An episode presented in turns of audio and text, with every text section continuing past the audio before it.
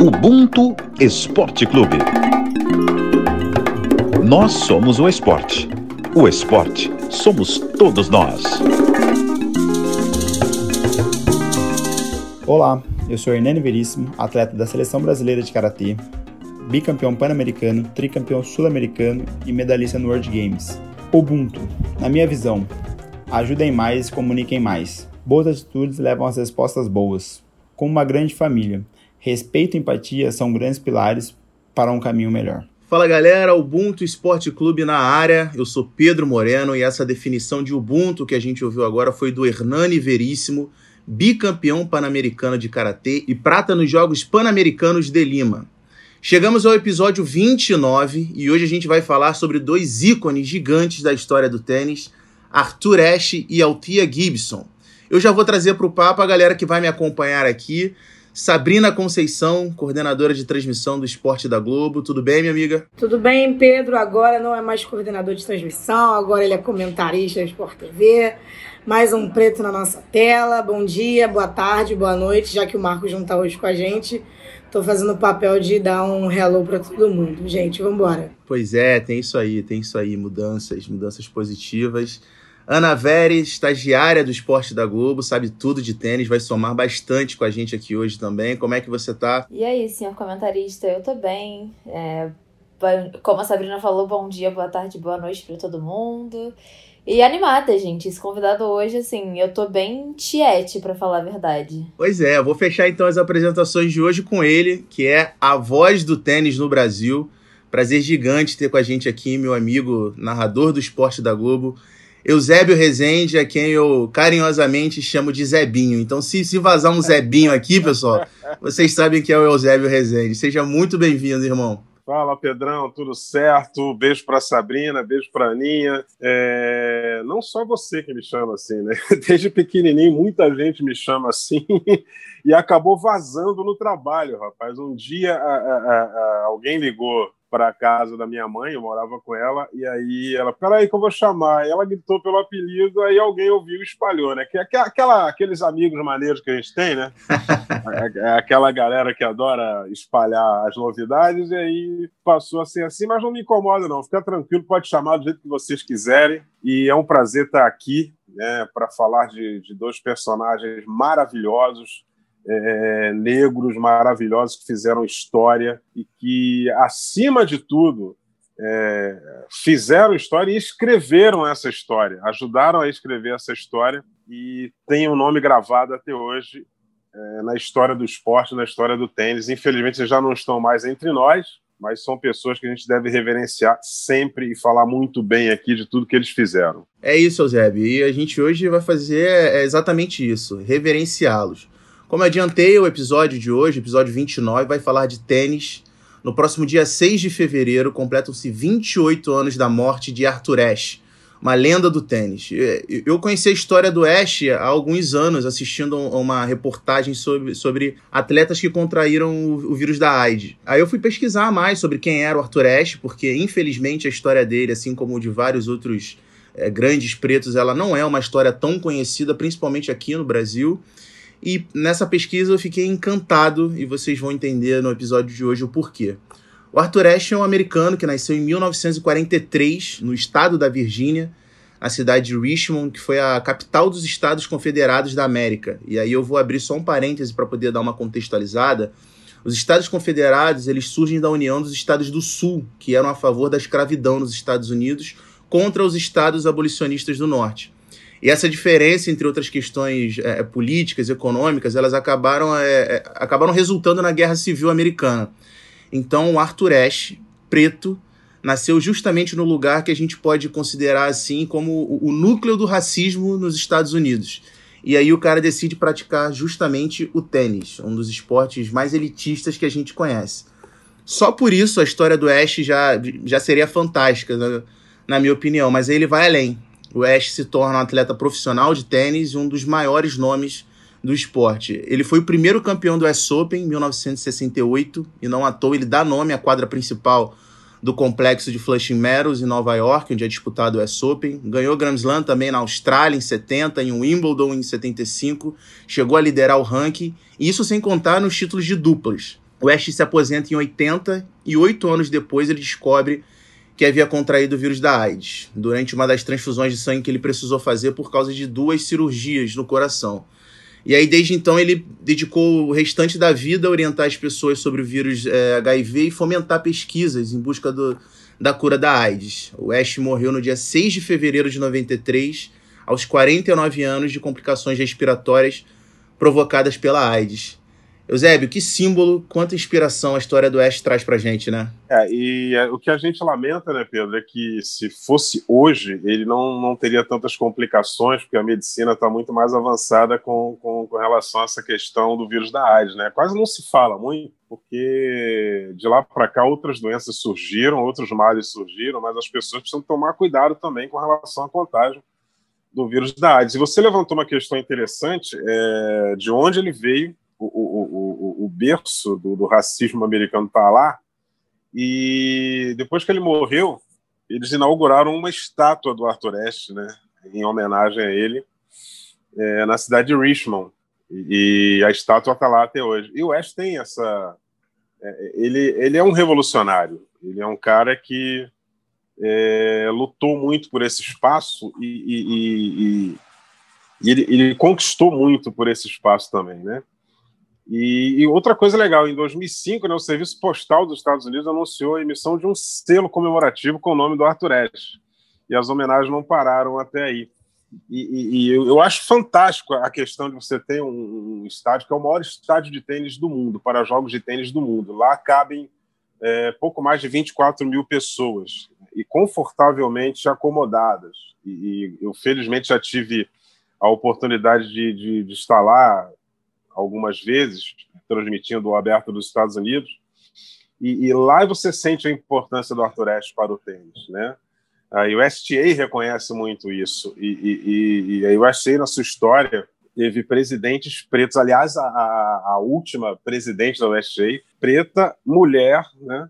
que fez um trabalho maravilhoso, mas a, eles têm uma, uma, uma, linha sucessória que eles têm que cumprir o mandato e eles não podem ser reeleitos em, em, em seguida tanto que ela deixou é, é a presidência da USG. Aliás, até me fugiu o nome, é tanto nome na minha cabeça que Katrina Adams, Katrina Adams, a última presidente é, é, da USG, uma mulher preta, revolucionária, fez um trabalho maravilhoso é, é, em conjunto com uma revolucionária, e aí branca, nesse caso ela é branca, a Billie Jean King, que, que merece um, um eu, eu tenho o podcast do tênis, a Billie Jean uma hora vai merecer um podcast só para ela, porque ela tem uma história fantástica também.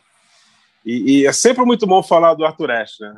É grande ativista, é grande amigo do nosso brasileiro Thomas Koch. O, o, Tomás ele tem uma amizade muito legal, teve uma amizade muito legal com o Arthur Ashe. Eles fizeram uma final de um torneio importante, torneio Washington, que durante muito tempo passou um torneio, passou a ser um torneio da série 500, e agora mudou aí com as mudanças de calendário, o Washington já deixou de ser 500. E, e, e o Tomás ganhou do Oeste 3 sets a 2, na época era melhor de 5.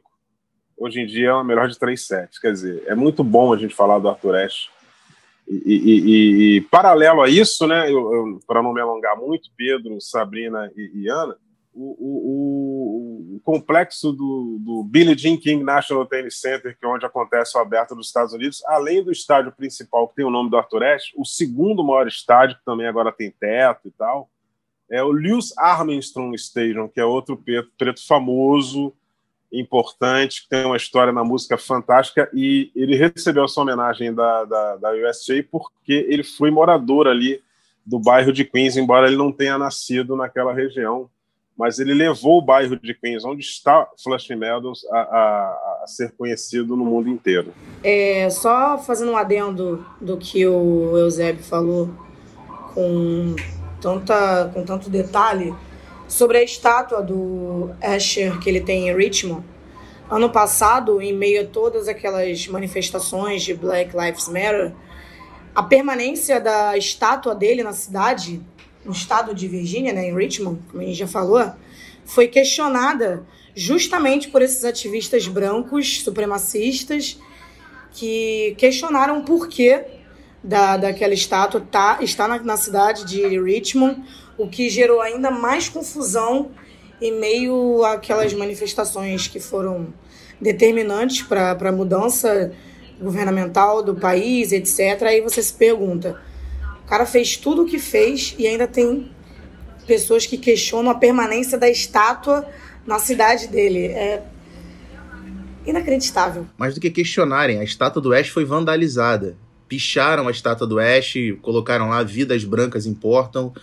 Então, assim, é, é, mostra muito bem né? A, a, dificuldade que ele teve. Ele, inclusive, quando ele começa a jogar tênis, ele tem que se mudar de Richmond porque não era permitido que ele jogasse tênis e nas quadras públicas, que era onde ele poderia ter acesso, então não era permitido que ele jogasse tênis em quadras públicas, algo que aconteceu também com a Althea Gibson, que a gente vai falar mais à frente. Então, assim, é, é, mostra, imagina a, a, a dificuldade dele para começar a, a, jogar tênis. Eu acho que ele, ele, acabou sendo o primeiro preto convocado para defender os Estados Unidos em Copa Davis, em 68, torneio que ele venceu três vezes.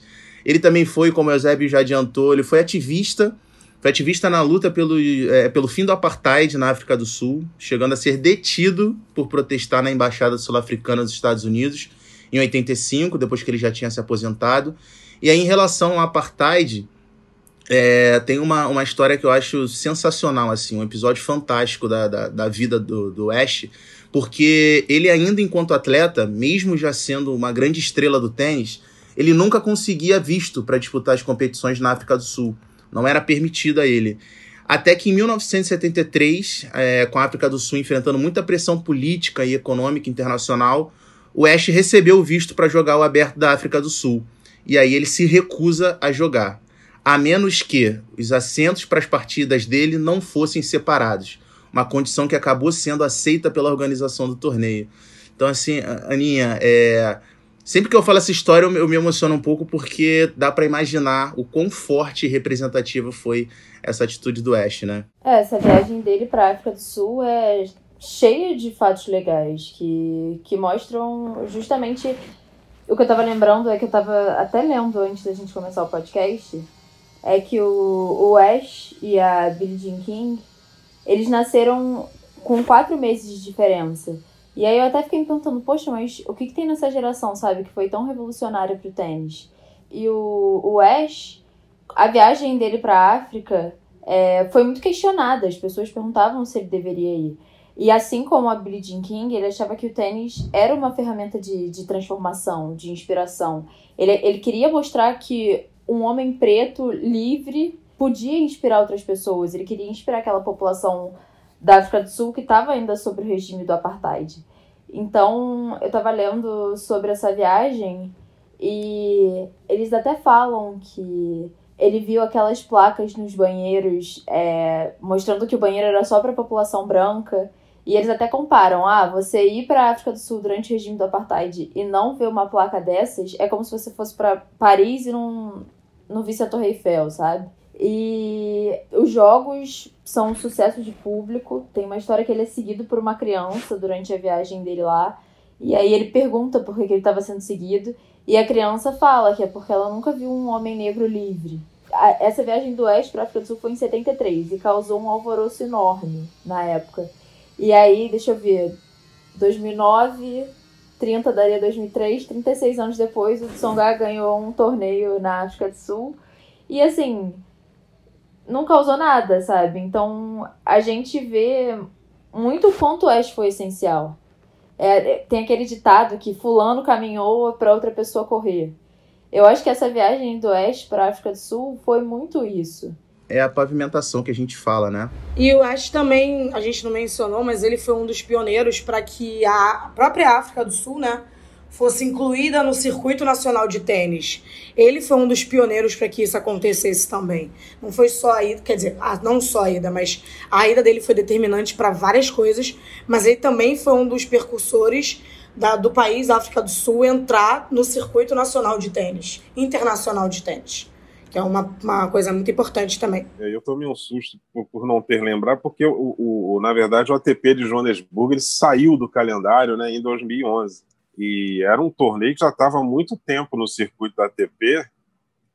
A primeira edição dele foi em 76 lá, né? E aí o Tsonga ganhou 2009 numa final francesa contra o Jeremy Chardy, que eu acabei de ver aqui E a última edição de 2011 foi um sul-africano que venceu, mas é um sul-africano é, é, loiro, casado com uma americana, o Kevin Anderson, que nem lá vive mais. Outra papel- coisa legal, Pedrão. Pode falar, legal do Ash aqui que ele entrou pro Hall da Fama do tênis. O Hall da Fama do tênis é lá nos Estados Unidos, né, em Newport Beach, que é onde é, é disputado o último torneio de grama do calendário, quando as coisas estão normais, né? As coisas não estão normais depois do Covid. Quer dizer, você acaba o Wimbledon e aí a- a- o último grande torneio de grama é disputado nos Estados Unidos. O pessoal volta, tem gente que volta para a América e ainda joga na grama lá. E, e- e a gente tem lá no, no, no Hall da Fama do tênis, a gente tem a Maristela, a gente tem o Guga, também receberam essa honraria. Em 85 ele entrou aqui, a gente diz como é, é, Salão da Fama, mas é o Hall da Fama do tênis. O Arthur Ashe também tem esse feito aí. Sim, e mais do que, mais do que merecido. É, outro papel importante dele no ativismo é, foi na, na defesa dos refugiados do Haiti. É, em 92, ele já estava já bastante debilitado, e aí o Ash foi detido novamente, dessa vez em frente à Casa Branca, quando protestava pacificamente contra a, eh, contra a política de extradição de refugiados haitianos. Ele estava vestindo uma camisa com os dizeres haitianos trancados porque são negros. E a gente vai ouvir agora um trechinho de uma fala do Ash em 1968, falando sobre, sobre os seus posicionamentos. if you happen to be black uh, Se você é negro em tempos como esse, não 50, 30 anos atrás, agora, em 1968, você precisa fazer alguma coisa. Você deve. Há outros líderes e atletas negros que estão usando suas posições de poder para influenciar o progresso. Então, apenas eu estou dizendo a mim mesmo, Arthur, que devo fazer alguma coisa. Não posso me sentar e ver o mundo girar. Eusébio, a gente vive num mundo em que se fala muito sobre a questão do posicionamento dos atletas pretos. Isso em 2021. Agora, imagina 50 anos atrás, um atleta preto nos Estados Unidos praticando tênis, se posicionando dessa forma. É, ele realmente é, foi muito corajoso e, e, e volto a, a, dizer, ele foi revolucionário. É, isso, é, nessa época era ter muita coragem, porque as vozes que se levantavam contra a situação eram poucas. Então, teria que remar muito contra a maré. E, e, e isso o Arthur Ashe deixou como um grande legado, um grande legado. Eu, eu lembro de, de ter ouvido de um amigo, um grande jornalista preto também, o, o meu querido, querido irmão. A gente quase não se encontra porque ele é de São Paulo. Wagner Prado, para quem não conhece Wagner Prado, é bom pesquisar o trabalho do Wagner. Hoje ele está fazendo rádio falando de futebol, mas durante muitos anos trabalhou na cobertura de torneios de tênis. E ele me disse um negócio, cara, parabéns pelo que você fez, porque você é um exemplo para essa molecadinha preta que está chegando agora. Eu falei, cara, eu procuro fazer as minhas coisas de uma forma certa, mas para mim você é muito mais exemplo do que isso. Então, a gente tem que seguir os exemplos de, de pessoas como, como você, Pedro, como, como Sabrina, como a nossa querida Ana, né? É, e, e para que a galerinha, e a gente sabe que não é fácil para nós, é, possa se espelhar nisso e ir para um caminho legal, um caminho de, de estudar bastante. Não é fácil, a gente sabe que não é fácil, a gente sabe que a gente morava longe, é, a gente acordava cedo e, e, e, e, batalhou uma vaguinha numa faculdade. Não é fácil sair da faculdade, ia fazer estágio para tentar levantar um dinheirinho e tal. E, e, isso que o Wagner me falou, fiquei muito feliz. Falei, cara, eu não tinha noção de, de, de, de dessa coisa de que eu poderia ser um exemplo para alguém. Então a gente, a gente passa a ter uma responsabilidade maior quando a gente inspira essa galerinha que está chegando aí e que sabe, né, Pedrão, que não é fácil, né? A gente não, não tem um acesso tão tranquilo assim, sem ter que tirar dali para colocar aqui, fazer um curso daquilo.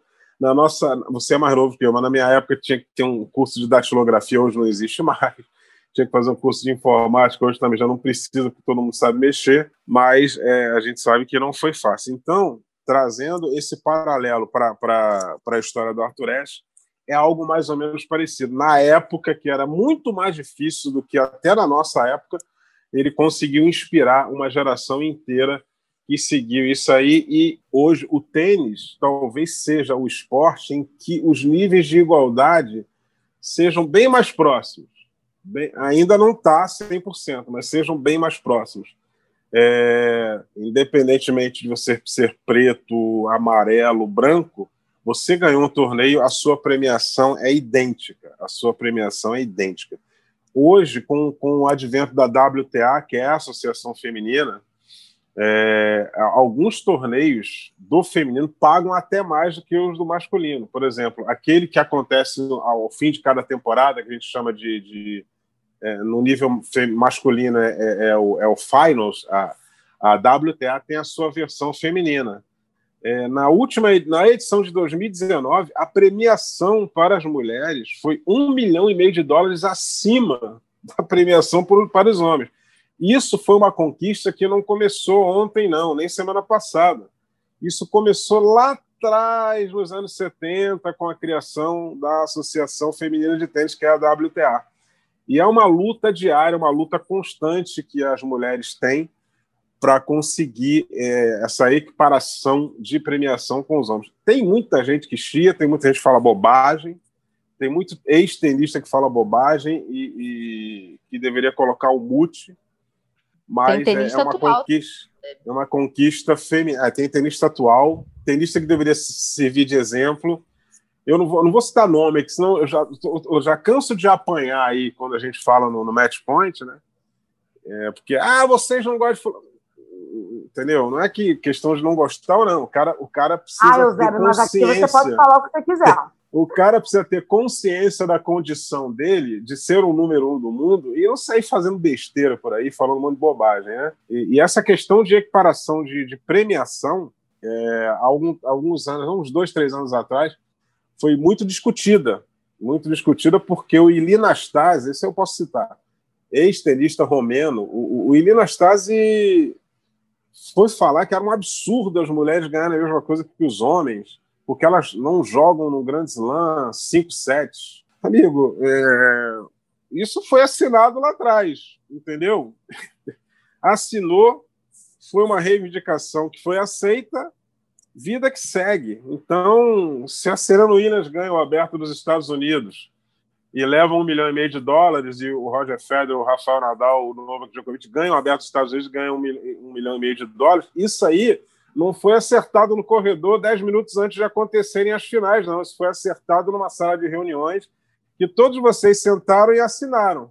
Se vocês entenderam que era assim, então, vira que isso aí não adianta vir para a imprensa e falar que é injusto, entendeu? Não é injusto. Isso foi acertado e o mundo está muito parecido, muito parecido, é, independentemente de gênero, independentemente de sexo, as mulheres conquistaram seu espaço e eu vibro com essa vitória da WTA, que foi conquistada por uma luta de anos. Quando a luta é de anos, eu fico mais feliz ainda que as pessoas conquistam as vitórias. É, só só para um adendozinho em relação àquela questão que eu falei do, do, de um atleta na década de 60 se posicionar como o Ash é, se posicionava, a gente tem exemplos, por, por, é, por exemplo, o Muhammad Ali, que seguia pelo mesmo caminho, assim como Bill Russell, e o Ali quase teve a sua carreira encerrada por conta das represálias que ele sofreu em questão é, do seu posicionamento também muito parecido com o do Ash.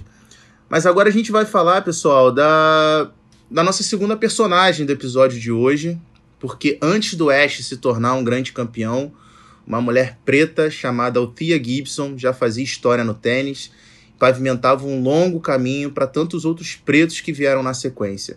A Altia dominou o cenário do tênis feminino no final dos anos 50, foi a primeira atleta negra a vencer Roland Garros em 56, é, ganhando também duas vezes em Wimbledon e o US Open em 57 e 58, no simples e nas duplas. Então, Pedro, a Althea Gibson nasceu em 1927, é, na Carolina do Sul, nos Estados Unidos, e ela era filha de plantadores de algodão. Ela, com três anos, se mudou para o Harlem, em Nova York, que foi onde ela começou a descobrir os esportes. A primeira pessoa a perceber o talento que a Althea tinha, a aptidão física que ela tinha para o mundo dos esportes, foi um músico de jazz, que foi ele justamente que apresentou ela ao tênis, e depois ela foi abraçada por dois médicos que treinaram ela, ela morou com eles durante um tempo, eles desenvolveram tanto os aspectos físicos quanto os aspectos sociais da carreira dela. Ela foi a primeira tenista negra a ser ranqueada como número um do mundo e também foi a primeira tenista negra a conquistar um Grand Slam em 1956 no Aberto da França, ou Roland Garros. Depois dela, quem repetiu esse feito foi a Serena Williams em 1999 lá no US Open. E na época dela, jogar tênis era muito complicado. Os circuitos é, para jogadores negros e jogadores brancos eram separados. E ela precisava de um passe para jogar os torneios mais importantes. Ela não tinha é, essa autorização de jogar. Não foi nem só o passe. Durante os anos 40 e 50, ela não pôde participar, né? E quando ela começou a participar dos grandes lãs, ela só podia ir, jogar e sair. E tudo pela porta dos fundos. Ela não tinha acesso às, às instalações como os outros atletas. Ela não podia transitar pelos lugares que os, os outros atletas aqueciam, almoçavam, jantavam. Então, era mais uma atleta que passava por essa situação de do apartheid não velado, né? Porque era, era comum isso e a tia ia lá, jogava e saía.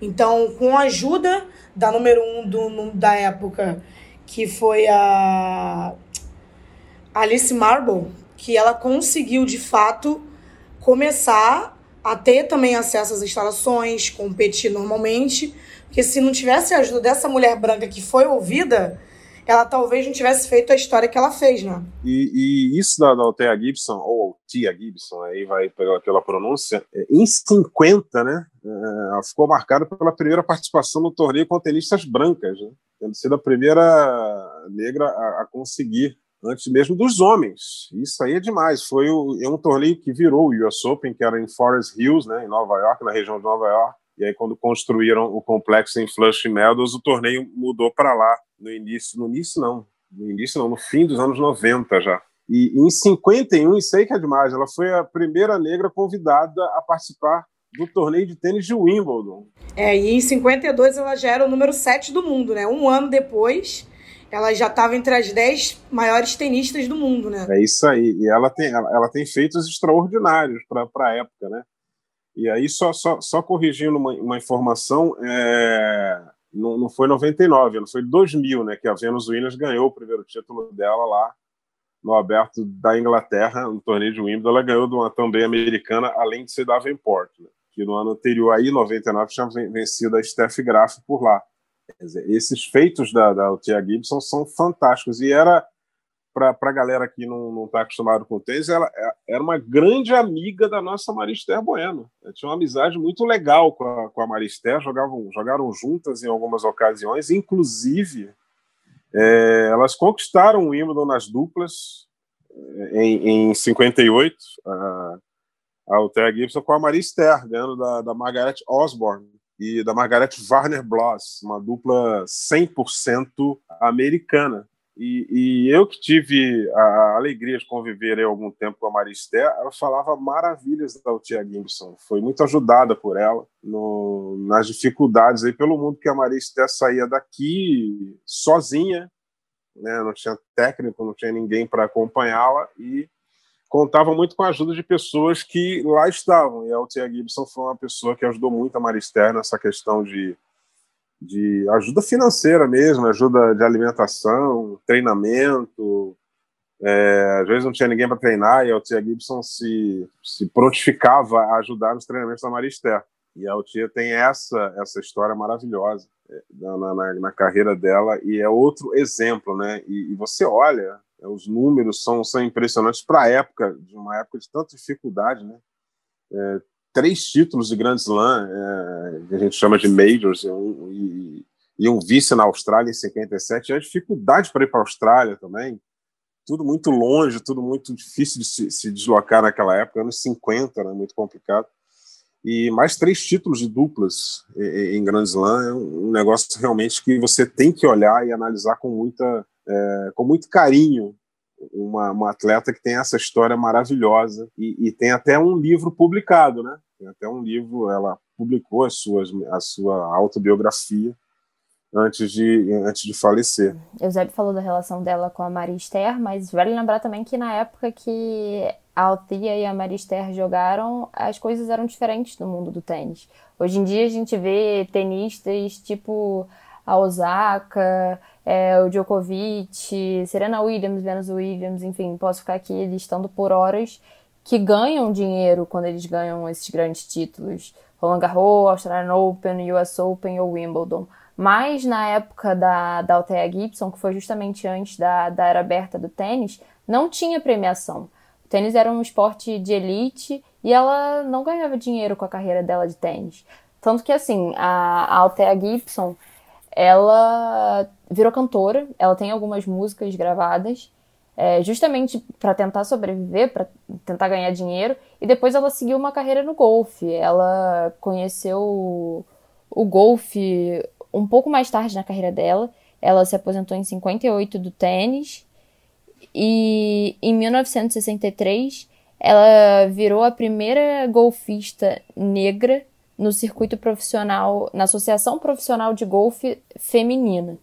E assim, é, o Tiger já relata isso hoje em dia. Mas tinha uma certa perseguição com os tenistas negros. Eles não podiam disputar todos os torneios. É, a Altia, em muitos casos, ela era vista com uma certa discriminação, mas ela dizia que como ela tinha quebrado as barreiras do tênis, ela não tinha medo é, dessa questão no golfe, ela não tinha medo desse preconceito no golfe. Mas mesmo assim, ela não podia frequentar os vestiários, as áreas comuns dos clubes que realizavam os torneios de golfe. Então, enfim, tinha uma perseguição, é, tinha uma perseguição com a Altia. São pessoas que inspiraram gerações, né? E, e, não só nos Estados Unidos, mas fora dos Estados Unidos também. E a gente, é, a gente, a gente vai falar de Arthur Ashe, vai falar de Altia Gibson, e a gente vai acabar caindo também em Yannick Noah, né, e essa nova geração de tenistas americanos. É, é Francis Tiafoe é um, é um, garoto que tem uma história que a família veio de Serra Leoa, mudou para os Estados Unidos, e, e, e, ele é hoje um dos principais garotos. Aí. Ele, ele é muito novo ainda. Ele, é novo, tá né? tanto, ele é muito ele, ele tá aí há tanto tempo, mas ele é muito novo. Olha assim, Pô, esse, esse, moleque já tem uma história, cara. O, o, o moleque tem 20 e pouquinho, né? Outro dia era Next Gen, estava jogando torneio Next Gen. E, está melhorando a cada ano, está melhorando a cada ano, né? Acho lindo, maravilhoso ver o jogo dele, aquele jeito, aquela aquela ginga que só a gente tem, né? A, a brancada não tem, mas o, o moleque tem. O Monfis, que já está aí com quase. já passou dos 30. Mas você olha para o Monfis e olha assim, pô, esse cara é moleque, não, mas ele já, já passou dos 30. E aquela comemoração que ele faz e tal. É, essa galera certamente teve como inspiração, porque eles estão acostumados a, a, ter uma questão de histórica, de orientação histórica, principalmente na França, de onde vem Monfils, de onde vem Tsonga, nos Estados Unidos também é, a história também é muito valorizada. E eles certamente conhecem a história, certamente a, a própria Vênus, a própria Serena, isso aí eu, eu, eu tive essa informação através da Maristel Bueno, ela fala assim: elas passam por mim, elas sabem quem eu sou. Falei, pô, Maria, mas assim, no Brasil é tão difícil alguém te reconhecer. Não, mas elas sabem quem sou eu. Elas, elas olham para mim elas me cumprimentam como uma, uma ex-campeã de um torneio Grand Slam. E elas são muito jovens. Aí, e a Maria me falou isso já tem, já tem muito tempo. Quando Serena ainda estava abaixo ali do, do, dos 40 anos, né? ou, ou acima dos 30 há pouco tempo a Vênus também, acima dos 30 há pouco tempo. E, e, elas olham e reconhecem uma Marister, elas conhecem a história de uma Katrina Adams que, que acabou sendo a, a, a líder da entidade que elas defendem, que é a WTA. E, e elas sabem quem, quem foi uma quem foi o Malivai Washington, um preto que chega à final de Wimbledon, que é irmão de uma outra grande tenista, que é a Machone Washington, que conquistou alguns torneios importantes. Isso é legal, isso é a referência, isso é o legado. Eusébio, então já que você levantou a bola, para a gente passar para a galera que está ouvindo é, a total noção do que representam Arthur Ashe e Althea Gibson, ninguém melhor do que Serena Williams, a rainha, para explicar para a gente. You know, after 40 years Depois de 40 anos, o legado dele continua vivo de uma forma muito grandiosa. Foi uma partida incrível que ele jogou contra Connors. Arthur Ashe foi muito importante para afro-americanos e não apenas para tenistas, mas para todos os esportistas quebrando barreiras. Eu só queria tê-lo conhecido um pouco mais velha. Quando o conheci, eu era muito nova. Ele estava fazendo uma clínica e eu estava lá pensando: nossa, estou com Arthur Ashe. Ele estava dando atenção a todas as crianças, foi muito bacana. Gastou muito tempo comigo e com a Venus. Foi um grande momento. É algo que eu não vou esquecer nunca. Althea Gibson foi, nossa, foi uma das mais importantes. Para mim, a mais importante tenista. Ela era negra e parecia comigo. Abriu muitas portas para muitos dos grandes jogadores virem e continuarem a jogar. É, a Althea ganhou em 2019 um busto no complexo onde é disputado o US Open, mesmo local onde a gente já citou, o Arthur Ashe dá nome à quadra principal.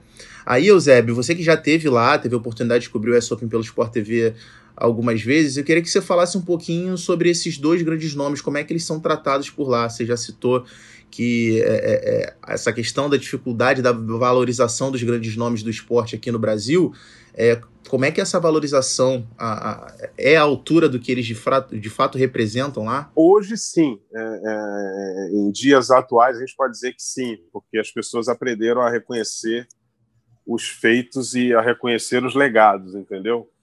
É, antes isso talvez não fosse possível é, por, por algumas questões, mas nos dias atuais sim. E isso se deve muito também ao trabalho da Billie Jean King junto ao tênis americano, ao trabalho da própria USGA que lutou para reconhecer essas pessoas, lutou para reconhecer esses ídolos. Tanto que hoje eles levam nomes, eles levam bustos, eles levam reconhecimento, está dentro da história. E, inclusive, os tenistas atuais passam a reconhecer. E o americano ele tem muito isso. Eles, eles não esquecem dos ídolos.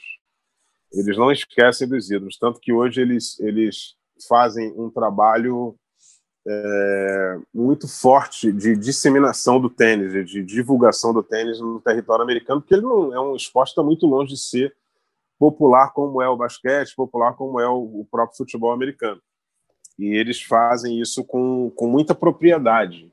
Eles são reverenciados, eles, é, os ex-tenistas, é, independentemente de pretos ou brancos, eles são reverenciados, eles são reconhecidos, eles trabalham na, na associação. Quem não está ligado ao USG de alguma forma, está trabalhando na TV como comentarista. É muito normal a gente, na cobertura do US Open, a gente encontrar no elevador, encontrar nos corredores da, da, da, das cabines de transmissão com com, com Malivai Washington, que eu, que eu citei aqui, que, que agora é comentarista da TV americana para tênis, você encontrar com, com, com uma Lindsay Davenport nos corredores, com a Trace Austin, são ex-tenista, Chris Evans, a própria Billie Jean. A Billie Jean já é mais uma estrela porque ela já não trabalha em TV e ela está muito ligada à USGA, então é mais difícil você encontrar, passar por ela. Se você passar pela Billie Jean, você vai passar por ela e por mais uns três ou quatro seguranças, três vezes maiores do que eu que o Pedro, entendeu? Mas se você fizer uma cena, ela vai te atender, sem, sem nenhum problema. É, a gente não tinha esse problema porque a Maria Esther abria as portas, né? A Maria Esther, ela era a chave. Então você fala, pô, queria um, uma foto, um autógrafo da Billie Jean, a Marista ia conseguir. Chave, cadeado e fechadura. É, ela ia, ela ia, conseguir sem muitos problemas agora. Se a gente fosse sozinha, a gente ia esbarrar um cara três vezes maior do que a gente, Pedrão. E, e bater de frente com um malandro desse aí não é fácil, não. Ainda mais nos Mas, Estados assim, Unidos. eu tive a oportunidade de uma vez, falei, vou correr aqui que eu preciso ir lá embaixo pegar um sanduíche. Saí da cabine, tinha um intervalo, entrei no, no elevador, aí eu olho para ele e falei, não vou entrar nesse elevador porque esse elevador tá. Aí eu dei. A Maristé, coincidentemente, estava no elevador. Aí eu falei assim: pô, Maria, não dá para entrar nesse elevador, porque aí estão Martina Navratilova, Jimmy Connors, é, Tracy Austin. Falei, acho que eu vou esperar o próximo. Ah, não, entra aí vamos descendo. Porque a Maristé também não tinha muita cerimônia com ela. Falei, então é normal que você encontre essas pessoas e elas hoje são reconhecidas pelo, pelo esporte americano como grandes ídolos E eu acredito que daqui a alguns, alguns anos, e não vai ser muito tempo, é, daqui uns 10, vamos dizer 15, né, para a gente ficar, botar um pouco mais para frente, vai acontecer a mesma coisa com a Serena, se ela tiver vontade de trabalhar numa TV e ser comentarista, ou trabalhar para a USA ou para a própria WTA, com a Venus Williams, com uma.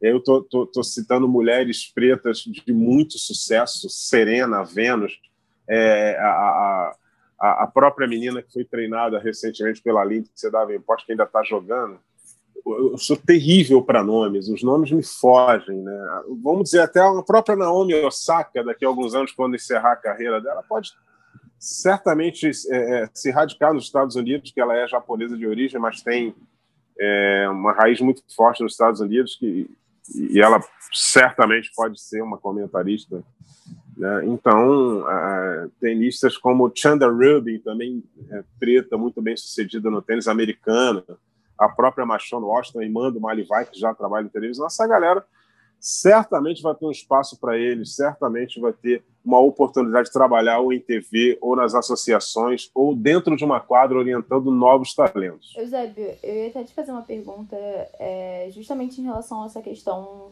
da estátua da Althea e o fato do Arthur Ashe ter um complexo. A gente sabe que a, a estátua da, da Altia foi inaugurada há pouco tempo. E você falou que tem, que a, o Pedro fez essa pergunta, se eles, são, se eles são reconhecidos. E você disse que sim. Mas o que, que você acha que, que explica, talvez, essa diferença é, nas homenagens? O fato do Arthur Ashe, ele tem a estátua na cidade dele, como vocês falaram antes, e ele leva o nome da maior arena, do maior estádio de tênis do mundo. E a Altia ter só, de certa forma, um busto. Você acha que ainda tem uma diferença de reconhecimento? Tem a questão do gênero aí? O que, que você acha que explica isso? É, pode ter. Pode ter sim a questão do gênero que, que deve ter pesado nisso aí. Agora, é, pode ter também a questão do barulho. O, o Arthur Ashe fez mais barulho fez incomodou muito mais e, e, talvez tenha lutado muito mais, tenha, tenha usado muito mais a sua voz do que a própria Altia Gibson, que tinha talvez um comportamento mais discreto com relação a essas questões de reconhecimento e de igualdade. Pode ser isso também. Só que com a liderança que eu, que eu repito aqui, o trabalho da Katrina Adams, é, negra, ex-tenista, grande trabalho à frente da Associação Americana de Tênis, aí esse pessoal passa a ser reconhecido e também por influência muito grande. Aí a gente tem que ir na Vênus, na Serena, elas têm uma influência muito grande. E o que elas falam tem muito peso. Então, essas ex-tenistas pretas americanas que não tiveram tanto sucesso quanto elas tiveram, podem passar a ter um reconhecimento maior no futuro. Né? E é, é, é, essa a visão americana. E o americano, eu repito, ele, ele sabe reconhecer os seus ídolos. É, a, gente, a gente pode olhar e a gente pode citar Michael Jordan, Magic Johnson, Kobe Bryant, é, Bill Russell. A gente, a gente vai, vai lá atrás, né? Aí você vai lá para o lado do basquete, Aquim Olajuwon, são ídolos que, quando aparecem, são muito reverenciados, né? E, e às vezes nem precisam aparecer tanto para ter esse reconhecimento é, do público e, e, das associações, porque se você não tiver um pontapé inicial das associações, essas coisas não vão acontecer. As associações elas precisam estar unidas e, e, e atentas a, a, esse tipo de coisa. E como foi dito, a Altia era multitalentosa, além do tênis, também jogou golfe, mas não era só no esporte que ela brilhava, não, gente no campo das artes também. A Altia tinha um vozeirão, cantava demais. A gente vai conferir agora um trechinho dela cantando Don't Say No.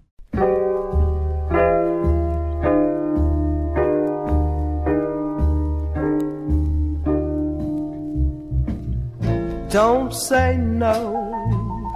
Don't tell them that we're through.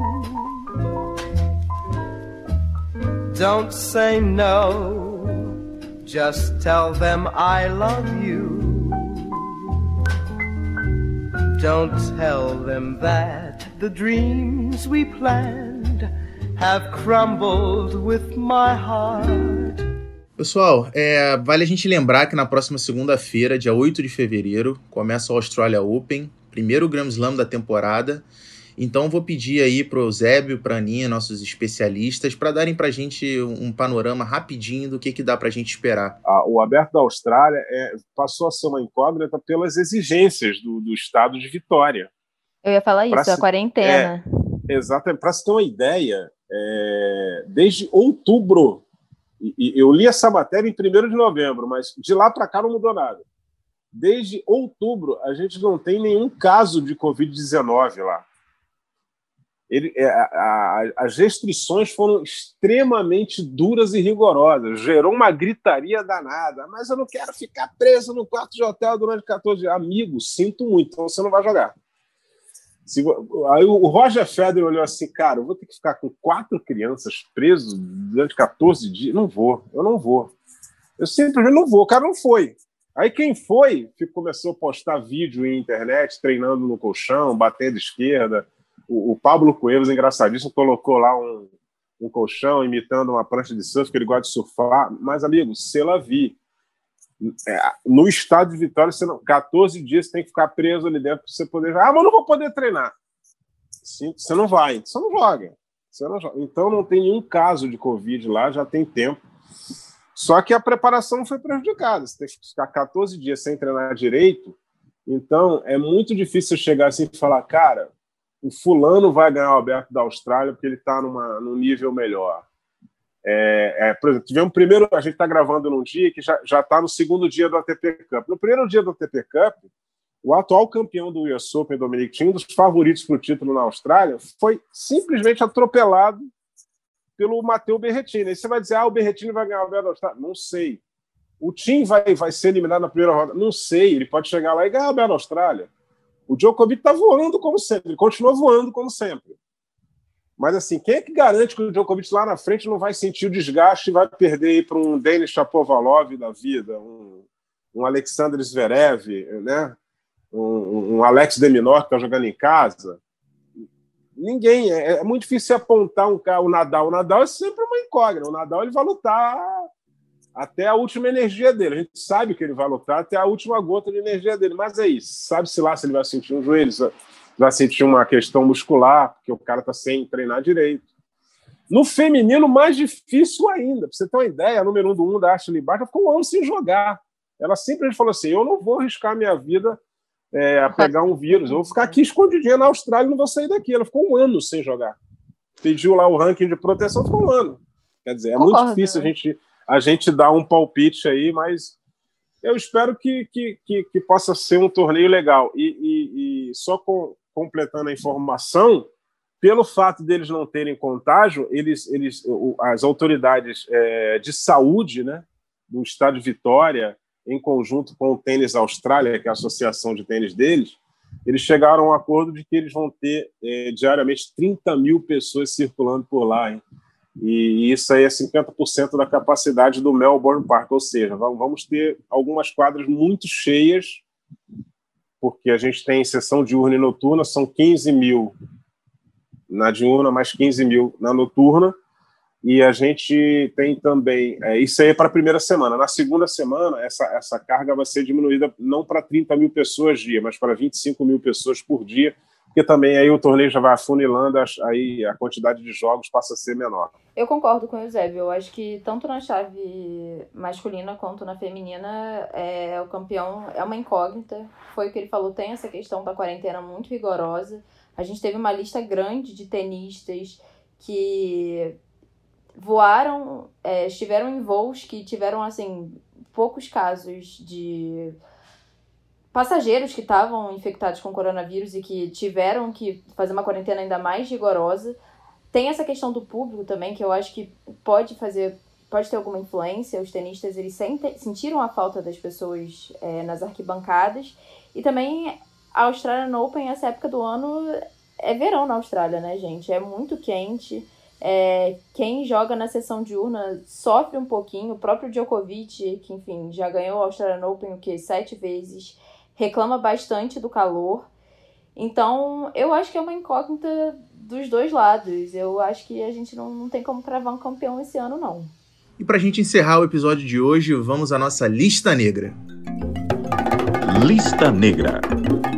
Para quem se interessou pelas histórias do Arthur Ashe e da Althea Gibson que a gente contou aqui hoje, eu vou deixar três dicas de documentários. O primeiro é um documentário de 2015 da BBC chamado Mais que um Campeão, que você encontra no YouTube. É, o segundo é um documentário da HBO, produzido em 94, um ano depois da morte do Ash, que foi relançado em 2005, chamado Arthur Ashe, Cidadão do Mundo. É, o terceiro documentário é um documentário chamado Altia, que você encontra no site altiadefilme.com. Só você colocar lá no Google altiadefilme.com. E por último, a autobiografia da Altia Gibson, que o Eusébio já citou muito bem ao longo do podcast. Vejam porque vale muito a pena conferir. Então é isso, galera. Episódio 29 do Ubuntu Esporte Clube fica por aqui, foi pra conta. Agradeço demais a Ana, a Sabrina, em especial ao Zébio, meu amigo, que abrilhantou o nosso podcast. Um beijo, um abraço, até a próxima.